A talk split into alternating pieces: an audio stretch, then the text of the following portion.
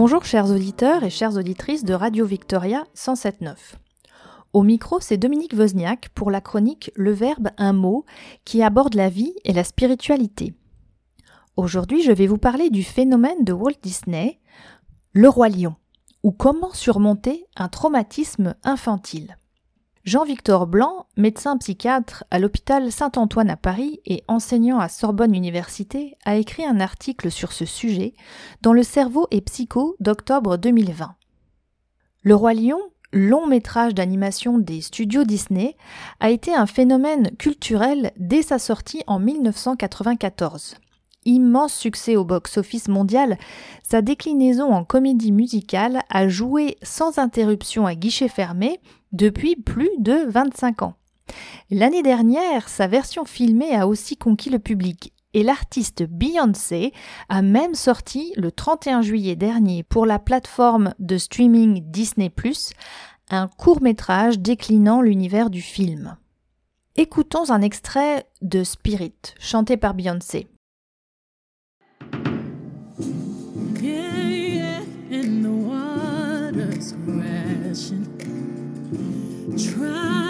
To keep your head up high.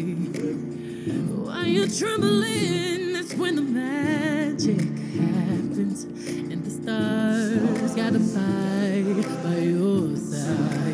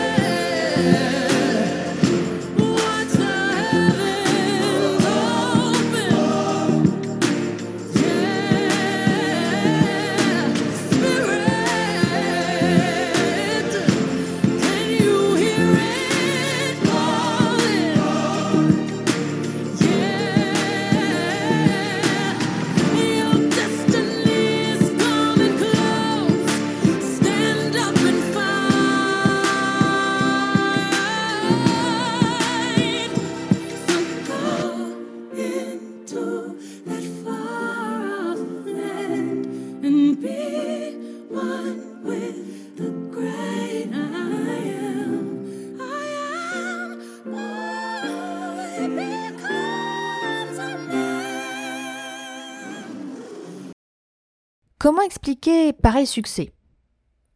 Par le fond de nature africaine, colorée et enchanteresse? Probablement en partie, mais pas entièrement.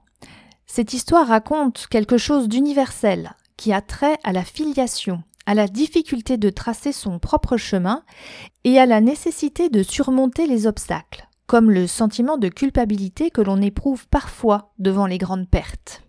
De fait, l'histoire de Simba est plutôt sombre, triste et tout particulièrement pour un jeune public. Dès le début de l'aventure, le lionceau intrépide et impatient de voir le jour où il régnera sur la terre des lions. Son père, le monarque Mufasa, lui donne quotidiennement des leçons pour qu'il puisse remplir sa mission. Car si le fait d'être roi confère du pouvoir, cela donne également la responsabilité du cycle de la vie, à savoir de l'équilibre entre les différentes espèces du royaume. Le destin de Simba semble tout tracé. Mais ce n'est pas du tout du goût de Scar, le frère cadet de Mufasa. Il n'a pas supporté la naissance de son neveu, qui lui ôte tout espoir d'accéder au trône. Scar fomente un plan machiavélique pour se débarrasser à la fois du père et du fils. Maquiller un régicide en accident, en utilisant un troupeau de gnous affolés qui écraserait sur leur passage Simba et Mufasa. Le traquenard ne fonctionne qu'à moitié. Le roi succombe à ses blessures, mais après avoir sauvé son fils. Scar fait alors croire au lionceau qu'il est responsable de la mort de son père et le condamne à l'exil. Écoutons à présent la bande-annonce du roi lion.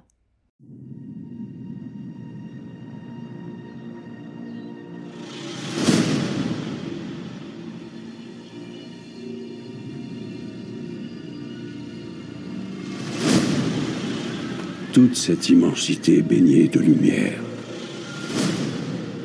est notre royaume. Le temps que passe un roi à gouverner ressemble à la course du soleil. Un jour viendra où le soleil éteindra sur moi sa lumière et se lèvera pour faire de toi le nouveau roi.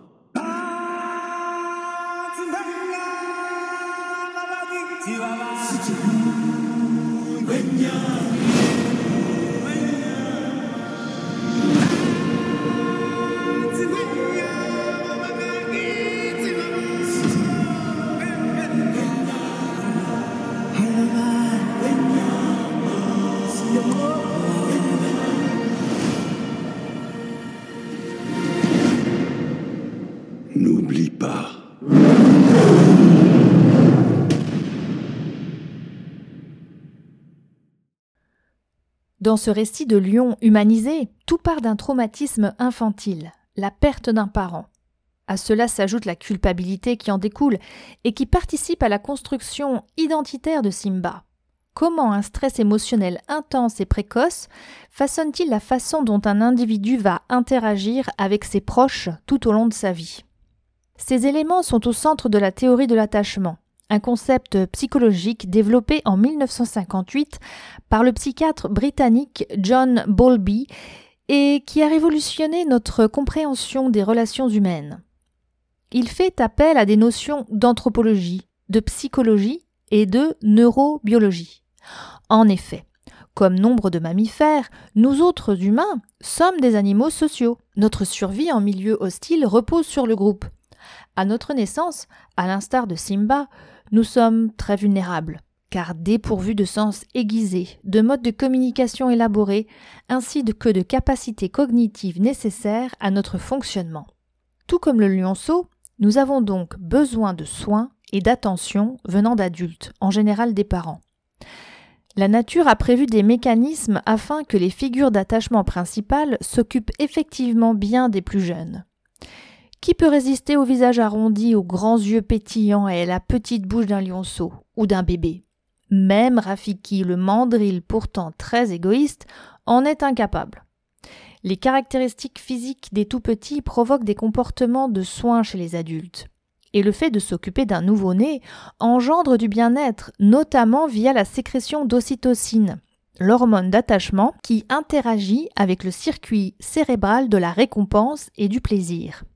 De fait, si Mufasa et sa femme Sarabi s'occupent sans faillir de leur enfant Simba, certes, cela correspond aux normes sociales, mais répond aussi à des mécanismes neurobiologiques. Et en réaction à ces soins continus lors de ses premières années de vie, le lionceau considère bien ses figures d'attachement comme les fondements de sa sécurité, et particulièrement son père Mufasa, ce dernier illustre bien les quatre grandes dimensions de la compétence paternelle, représentées dans la théorie de l'attachement. Sa sensibilité aux besoins du lionceau, la coopération comme mode d'interaction, de sorte que Mufasa guide Simba dans son futur rôle de monarque plutôt que de lui donner des ordres, sa disponibilité psychologique et physique pour répondre aux sollicitations de son fils, notamment lorsque celui-ci s'égare, et enfin l'acceptation des besoins du petit, en particulier de ses désirs d'expériences nouvelles. En retour, Simba développe des comportements d'exploration nécessaires à sa construction psychique, comme jouer avec sa grande amie Nala, ou aller braver les interdits, par exemple en s'introduisant dans le cimetière des éléphants. Et en cas de besoin, le jeune lion sait solliciter l'aide protectrice de son père. Ce type d'attachement que présente alors le lionceau est qualifié de sécure. Mais comment réagissent les enfants lorsque survient un traumatisme? Par exemple, lorsque les figures d'attachement n'offrent plus à leurs petits des soins continus et appropriés. C'est le cas par exemple si l'adulte souffre de dépression, ce qui diminue ses capacités d'attention et sa disponibilité, mais aussi s'il s'absente à cause d'un événement de vie. Et le décès suite à un accident à cause d'un troupeau de gnous par exemple est une raison valable d'absence. Dans Le Roi Lion, le jeune Simba est recueilli par deux marginaux, Timon et Pumba, qui dans la jungle ont un mode de vie radicalement différent. Akuma Matata, pour eux, il n'y a jamais de problème dans la vie. Simba, soutenu par ses deux nouveaux comparses, essaie donc d'oublier ses origines et ne parle à personne de l'accident qui a provoqué la mort de son père et dont il pense être l'auteur. Il devient un jeune adulte menant une vie épicurienne très différente de celle à laquelle il était prédestiné, et il ne pense plus aux autres habitants de son royaume. Or, un nouvel événement change la donne. Simba croise dans la jungle son ami d'enfance Nala, devenue une très belle lionne, car celle-ci est obligée de venir chasser très loin de la terre des lions à cause du mauvais état du royaume géré par Scar. Quand le prince déchu apprend la nouvelle, ressurgissent dans sa tête de douloureux souvenirs. Réaction immédiate, la fuite de ses responsabilités. Simba supporte mal la demande de Nala, qui le supplie de venir régner sur son peuple, car il n'arrive pas à se livrer et à parler des motifs de son départ. Ce comportement évoque maintenant un style d'attachement insécure évitant. Ses rapports à autrui reposent sur une seule idée.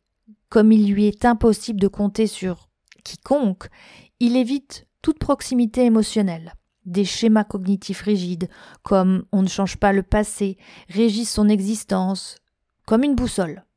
Le jeune lion fait tout pour ne pas être confronté au rejet, à la honte ou à la culpabilité, car cela ferait écho à ce qu'il a ressenti enfant à la mort de son père. Or, ce type de fonctionnement psychique entrave souvent les perspectives sociales de l'individu, que ce soit sur le plan professionnel, Simba est insatisfait, reste en retrait et refuse de réclamer le trône, que sur le plan social, Simba est incapable de solliciter de l'aide quand il souffre. En pratique clinique quotidienne, la théorie de l'attachement éclaire bien des situations chez les enfants mais aussi chez les adultes. Ainsi, avec des patients de style évitant, un des axes de la psychothérapie est de les amener à repenser des événements infantiles complexes, voire traumatisants, avec le regard d'adulte, afin de leur permettre de s'en émanciper et de par exemple pouvoir exprimer plus librement leurs émotions. Un événement même aussi traumatique que la perte d'un parent ne suffit pas à façonner le style d'attachement. Ses conséquences sur la dynamique familiale, ici l'exil et la culpabilité, pourront l'influencer. On retrouve par exemple plus de décès dans la cellule familiale chez les personnes ayant un style évitant, comme l'ont montré les travaux des psychologues Eugenia Mandal et Karolina Zalewska de l'Université de Silésie à Katowice en Pologne. Dans le dessin animé, c'est grâce à l'aide de ses proches que Simba va retrouver un sens à sa vie. Ce qui est bien sûr un peu simpliste. Ce sont probablement la puissance de ce récit et l'importance de l'expérience traumatique sur la construction de la personnalité qui expliquent en partie le succès intemporel du film des studios Disney.